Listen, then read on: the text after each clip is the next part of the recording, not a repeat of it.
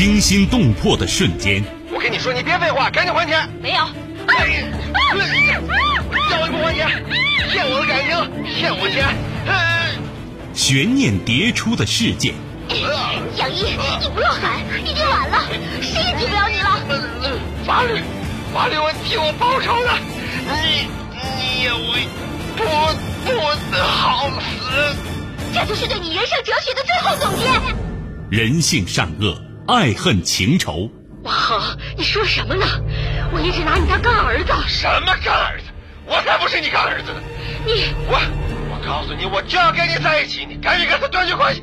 咱俩差着一辈儿呢，怎么在一块儿啊？你，我掐死你！谁是你今生难忘的人？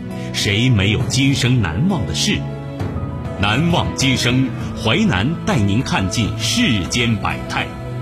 今生难忘，声音魅力，品味人情冷暖。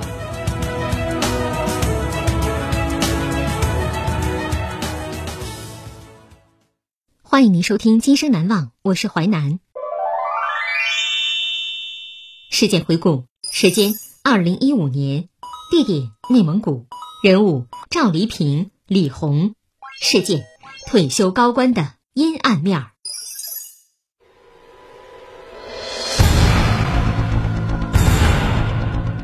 赵黎平曾经是内蒙古警界的明星。二零一五年，已经退休的赵黎平在内蒙古赤峰市枪杀了一名二十七岁的女子，随后开车抛尸，焚尸灭迹。退休高官的阴暗面。高官阴暗面。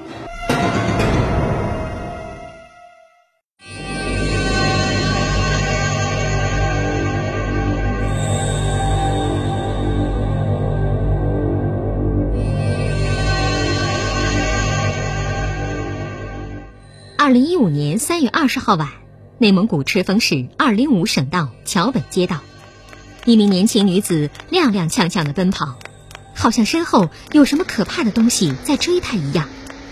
突然，一辆白色小轿车行驶过来，她立即站在路中间拦车。司机见状，赶紧踩了刹车。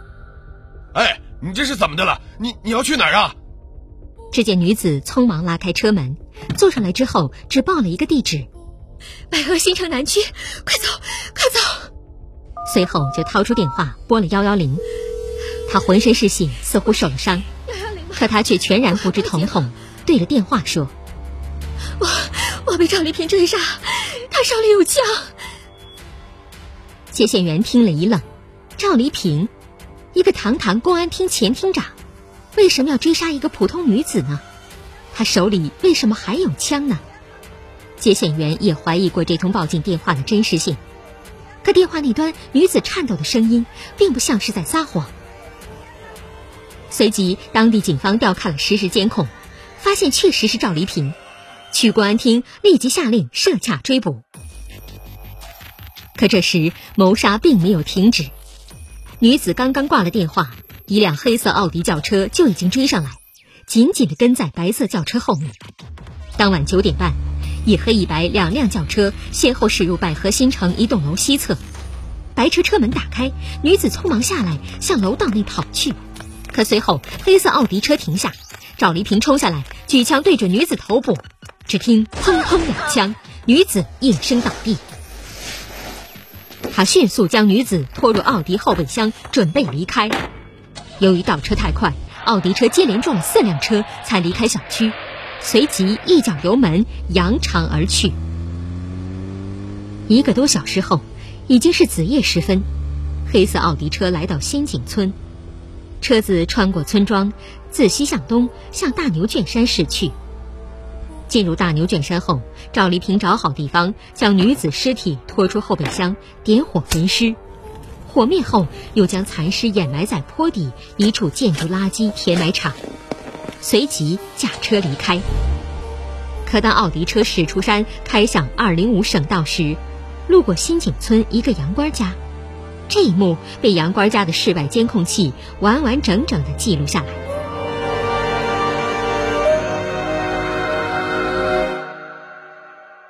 二零一五年三月十九号晚赵黎平与李红一同出现在赤峰市港湾世纪酒店。这是一家五星级高档商务酒店。二人入住时用李红的身份证登记。他们一同上楼住了一晚后，天亮时离开。两个人说好二十号晚上在二零五省道桥北街道碰个面。赵黎平想跟李红商量点事儿。二十号中午十一点，赵黎平专门来到新井村，他拦住一位村民询问：“哎，我问一下，往山里怎么走啊？”村民当时正在放羊。我把路告诉他了，那我看他脸生，还顺口问问他是来我们村干啥的。面对询问，赵黎平打了个哈哈：“啊，我是来批发蔬菜的。”村民这下更纳闷了：“哎，那你走错了呀，蔬菜大棚啊不在那边。”可是赵黎平没有理会他，径直开车进了山，转了一大圈才走。村民发现这人对新井村一带并不熟悉。他呀是从东边的省道开进来的，往往西边的山里走。事发当晚，李红前来赴约，才说了没多久，二人就争执起来。厮打中，赵黎平先是用刀刺伤了李红，随即又向他开了两枪，可是这两枪并没有打中李红，这也给了他逃跑的机会。随后，李红跑远拦车离开，赵黎平追上，杀死了他。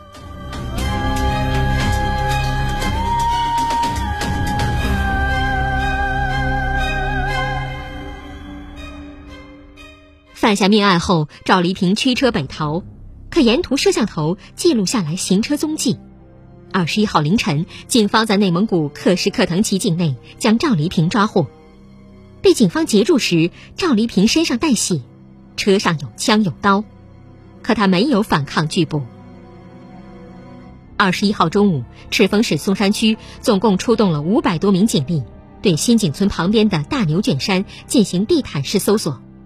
警员们开始沿着205国道两侧搜查尸体、枪支、子弹、汽车坐垫和车牌照。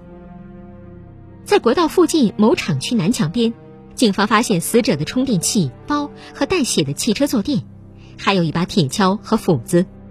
下午五点左右，警方在一处山坡上发现了灰烬痕迹，李红的遗体被找到了。尸体被焚烧的并不严重，但脸烧得比较厉害。遗体头部有枪击弹痕，而在另一个地方，赵黎平压在石头下的两把手枪和几十发子弹也被警方起获。事已至此，赵黎平杀人焚尸已经是证据确凿，可让人不解的是，他为什么要谋杀一个跟他关系亲密的女子呢？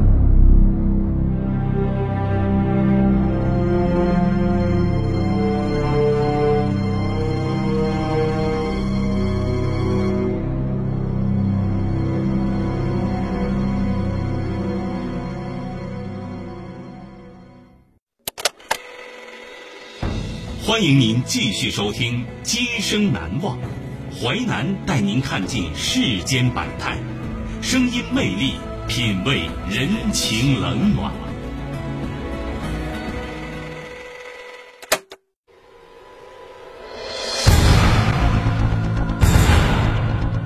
赵黎平曾经是内蒙古警界的明星。二零一五年，已经退休的赵黎平在内蒙古赤峰市枪杀了一名二十七岁的女子，随后开车抛尸，焚尸灭迹。退休高官的阴暗面。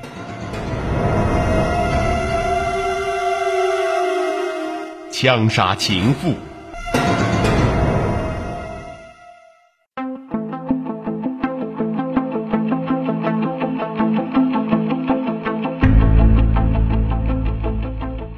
二零一六年十一月十一号，初冬的太原已经有了一丝凉意，天空阴沉沉的。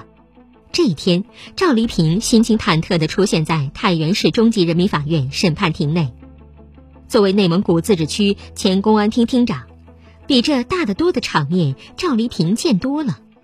然而这一次不同以往，因为他站在了被告席上。事发后，熟悉赵黎平的人发出感慨。这不可能啊！不应该呀！这这老赵怎么能干这事儿呢？实际上，赵黎平作为一个典型的双面人，有着不为人知的阴暗面儿。赵黎平出生于一九五一年八月，是辽宁人。一九六九年四月，未满十八岁的他到吉林省某公社插队。一九七二年，当时还在印刷厂当工人的他，机缘巧合之下，成为当地公安处侦查员。正式步入警界，此后他一路升迁，仕途强劲。一九九零年，他调至内蒙古自治区公安厅，历任刑侦处副处长、处长、公安厅党委委员、办公室主任、副厅长等职。二零零五年，升为公安厅党委副书记、厅长等。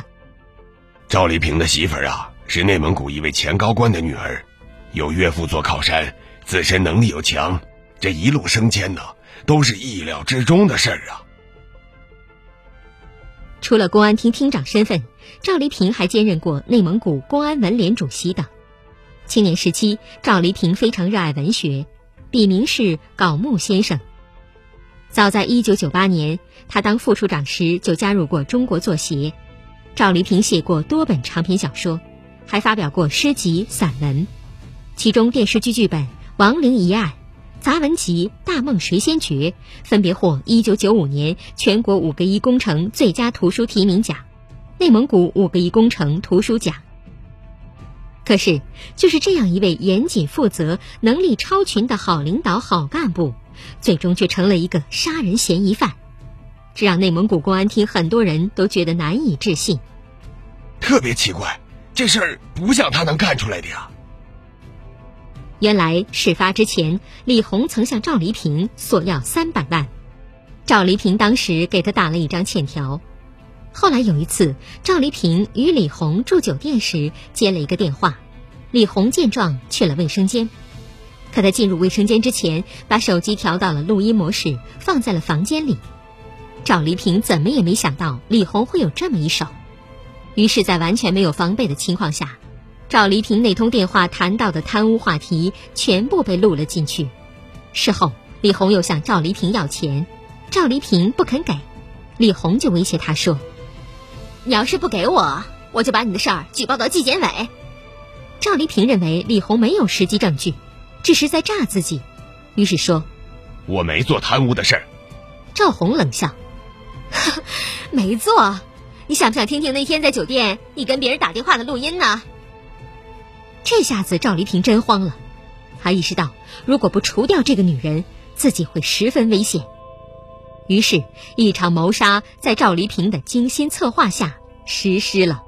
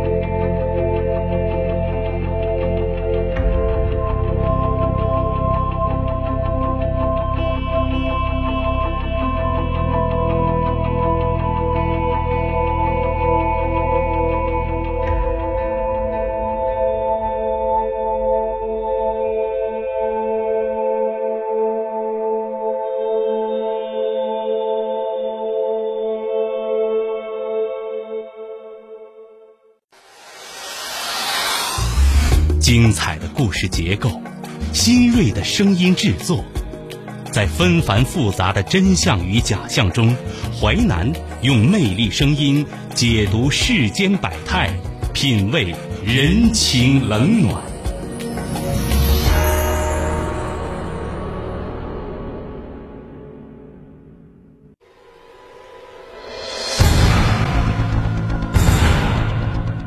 赵黎平曾经是内蒙古警界的明星。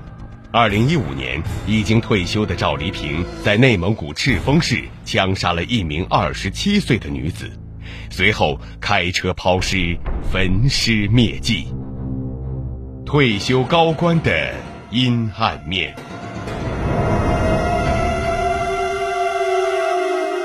双面人生。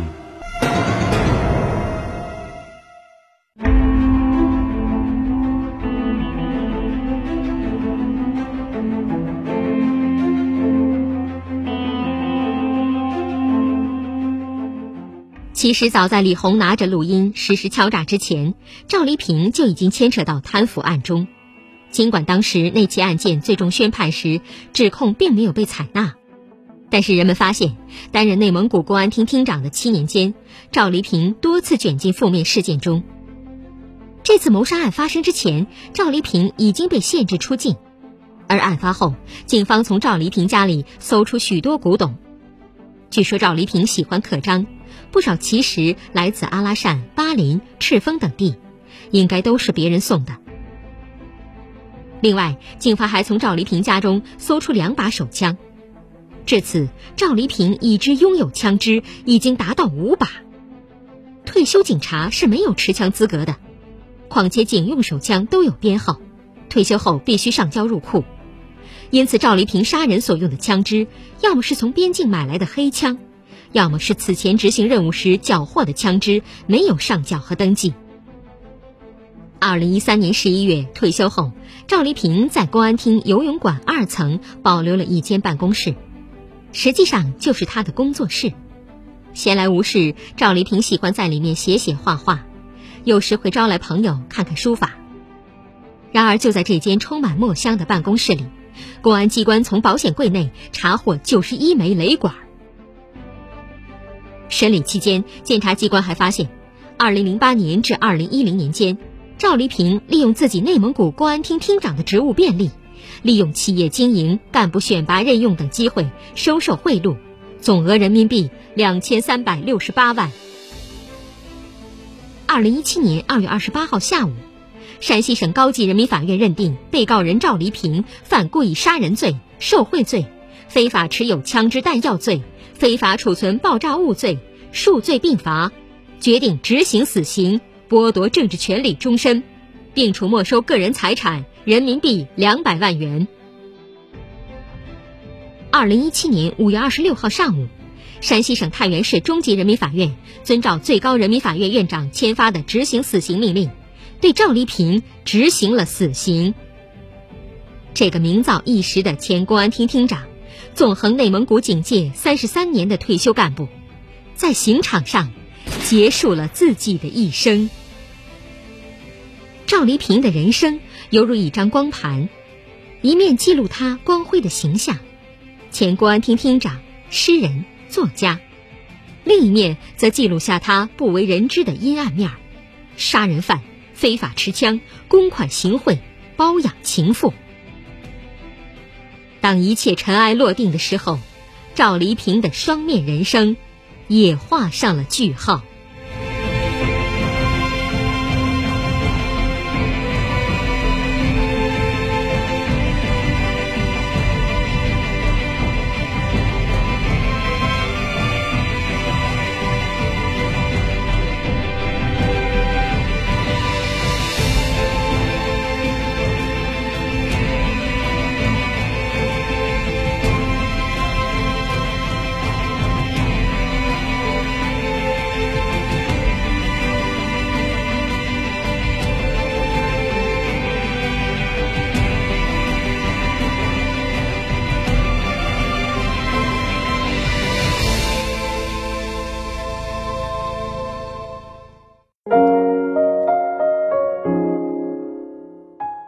今生难忘启示录。犯罪对社会的危险性，是因为他们动摇了我们文明的基础。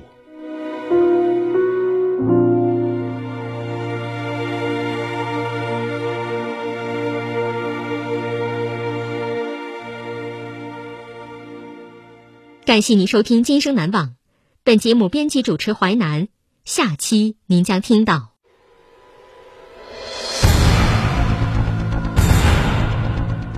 夫妻离奇失踪，七弟莫名收到姐姐微信转账，染血的衣物，带血的麦秸，一起扑朔迷离的失踪事件疑点重重，真相究竟是什么？残忍的丈夫。今生难忘首播时间：周一至周五十七点三十分至十八点。本节目可以在吉林广播网、蜻蜓 FM 在线点播收听。